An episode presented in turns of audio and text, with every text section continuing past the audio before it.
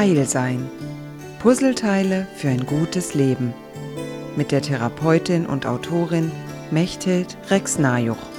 In letzter Zeit denke ich sehr viel und immer wieder über den Begriff der Wahrheit nach. Es ist nicht so, dass dieses Thema mich nicht schon von klein auf beschäftigt hätte, also eine wichtige Sache und sie hat mich auch oft verwirrt, weil ich so vielen Menschen begegnet bin, die mir eine akzeptable Wahrheit angeboten haben, die ich ehrlich gesagt immer noch für eine Lüge halte.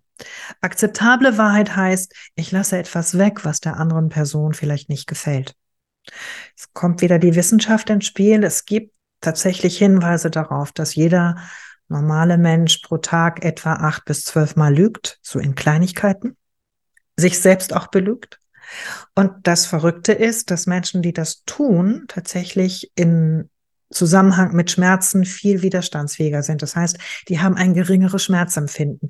Das könnte einen ja dazu verleiten zu sagen, na dann lüge ich doch mal jeden Tag mindestens achtmal und falls ich da mal Schmerzen haben sollte, wird es nicht so schlimm.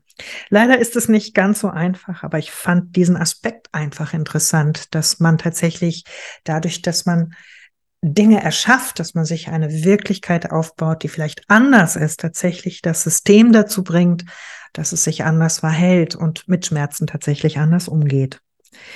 Jetzt gibt es diese Wahrheit, die mir Angst macht. Diese Wahrheit, die mich erschreckt. Diese Wahrheit, wo jemand anderer sagt, ich weiß etwas, was du nicht weißt. Und deswegen habe ich mehr Recht als du. Und deswegen kann ich bestimmen, was als nächstes passieren muss.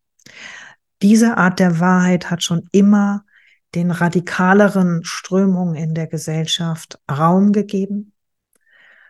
Und so sehr ich das verstehe, finde ich es auch wichtig, dass wir damit aufmerksam sind, dass wir eben nicht sagen, ich weiß etwas, was du nicht weißt, sondern ich denke etwas, was du vielleicht nicht denkst und wollen wir uns darüber austauschen.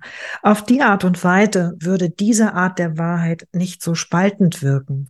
Sie würde nicht eine Gesellschaft auseinanderdriften lassen und Kommunikation verunmöglichen, sondern sie würde dazu beitragen, dass man vielleicht durch eine Brille schaut, die man sonst nicht aufhat und ich stelle immer wieder fest, dass gerade die Brillen, die mir ganz unbehaglich sind und mit denen ich eigentlich von Natur aus gar nichts zu tun haben will, mir immer sehr viel beigebracht haben. Das heißt nicht, dass ich dann genauso schaue wie die andere Person, die das tut, sondern es heißt, dass ich mein Denken und mein Wahrnehmen, wer so um mich herum ist, übe.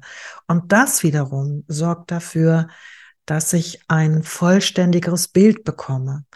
Und das führt mich wieder zurück zum Begriff der Wahrheit.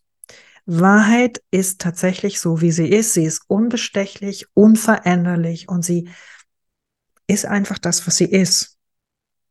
Und das Einzige, was sich permanent ändert, ist deine und meine Interpretation. Das heißt, wenn wir glauben, dass unsere Interpretation der Wahrheit entspricht, dann irren wir uns in jedem Fall. Aber jede Interpretation ist ein Versuch, mit der Wahrheit, die sich uns anbietet, besser umzugehen. Und das im regelmäßigen Austausch zu tun, halte ich für ein wesentliches Puzzlestück für ein gutes Leben.